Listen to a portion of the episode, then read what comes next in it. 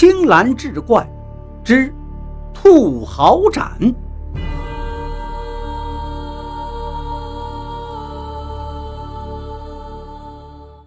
话说张康和吴麦是一对穷秀才，也是两个好朋友。那天在小城千里香酒楼上，张康喝醉了，结结巴巴告诉吴麦，说自己藏了一件古董，价值连城。吴麦听了，睁大眼睛问道：“真的呀？”张康呵呵笑着，得意的点点头。吴麦做出不相信的样子，盯着张康道：“张兄啊，你喝醉了，开始吹牛了。你我相交二十多年，我可从没听你提起过有古董，怎么可能突然就有了这东西呢？”张康指着吴麦的鼻子尖，不高兴地说：“你不相信？你认为我在撒谎？”吴麦点头表示不信。张康生气了，摇摇晃晃站起来，挥挥手说：“去看看吧。”在吴麦的搀扶下，张康摇摇晃晃回到家里，果然就让吴麦看到了古董，竟然是一件兔毫盏。兔毫盏是宋朝的饮茶名器，当时就有千金难买之誉。等到了明朝，更是价值连城。当朝的严嵩严阁老在一次饮茶时，曾经抚须长叹：“能得一件兔毫盏，那真是此生富贵无忧了。”严嵩的干儿子们一听，一个个都睁大了眼睛。他们知道，如果自己能抢先找到一件兔毫盏，将来一定能飞黄腾达呀。尤其是丰城的豪绅朱三才的哥哥，在朝廷做侍郎啊，是严嵩门下有名的干儿子。他就悄悄写信告诉弟弟朱三才：“小城古董很多，你赶快打听。如果能找到一件兔毫盏，咱们家以后可就发了。”朱三才读罢来信，立刻派出仆人四处暗中打听。当他听说张康有一件兔毫盏，而且是吴麦亲眼所见之时，眼睛立刻就瞪大了，吩咐手下人明天一早就行动，无论是巧取还是豪夺，都得将那件兔毫盏弄到手。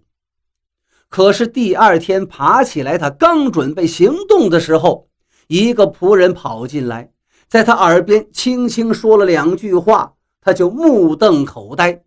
许久之后，他骂道：“奶奶的，这个狗官比我还快呀！”原来呀，就在昨晚，张康已被丰城知县刘子野给抓了起来，兔毫盏也落到了刘子野的手里。刘子野当时是带着一群差役去的。张康正在看书，面对差役大惊，询问干什么。刘子野长袍大袖的走了进来，告诉张康，他偷盗县衙仓库银子的事儿已经被人告发了，跟着自己回县衙受审吧。张康大惊啊，自己手无缚鸡之力，如何能去偷盗县衙的银两？刘子也大怒道：“现在有证人在此，岂容你抵赖？”张康问：“证人在哪儿？请当面对质。”刘子也一听，一击掌，见有个人慢慢的从门外就走了进来。谁呀？不是别人，正是他自己的好友吴麦。吴麦叹口气道：“张兄啊，柳大人已经知道一切了。”你就招了吧！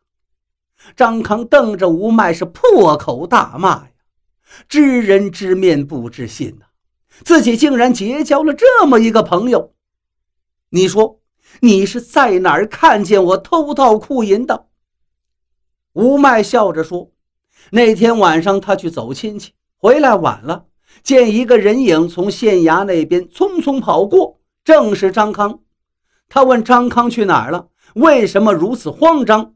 张康是脸色煞白，在他一再逼问之下，才不得不承认，说自己去偷盗县衙的银两了。为了封住自己的嘴，张康当时还给了他十两银子。吴麦说着，从袖子里拿出十两银子，交给了刘子野，上头呢果然有县衙的记号。刘子野嘿嘿一笑，道：“搜！”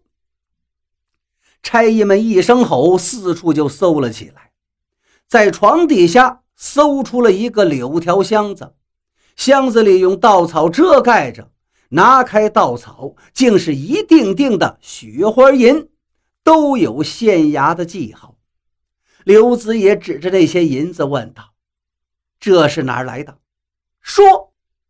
郑康大瞪着眼睛，许久才喊道：“大人呐，我也不知道这些银子是从哪儿来的呀。”吴麦在一旁哈哈大笑，对刘子也建议道：“大人，既然是巨盗，那偷盗的不可能只有这点银子。”刘子野点点头，让差役们继续搜查，一定还有别的宝物。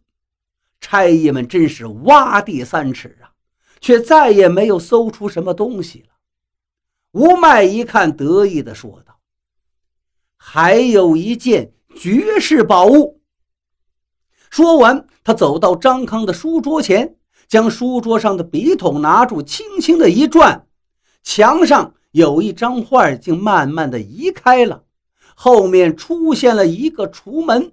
他一笑，走过去，打开橱柜的门，里头竟是一个檀木盒子，古色古香。他将那盒子拿出来，放在了刘子野的面前，慢慢的打开，里头的红色丝绸垫布上放了一个茶盏，黑色的，上面密布着白色的毫纹，正是宋代的兔毫盏。刘子也拿着兔毫盏，是朗声大笑，对吴麦翘起大拇指道：“好，你的功劳大了，我会向严阁老保举于你。”吴麦听了也是一脸兴奋，连连拱手感谢刘子野的栽培。朱三才听到刘子野得到兔毫盏的消息，仍不死心。派人继续打探刘子野得到兔毫盏之后的事情。不久，有个仆人匆匆赶来，告诉他一个消息，说刘子野的独生儿子突发急症，已经奄奄一息了。刚才有医生去他家里看病，开出了一个药方，药方中有鹿茸、人参、雪莲等等，需要熬着喝，但是。不是一天两天就能好，得喝上好几年，这病才能痊愈。刘子也刚上任不久啊，哪来那么多钱呢？正急得团团转呢。朱三才闻听此言，用手指敲了敲自己的脑袋，哈哈大笑道：“有办法了。”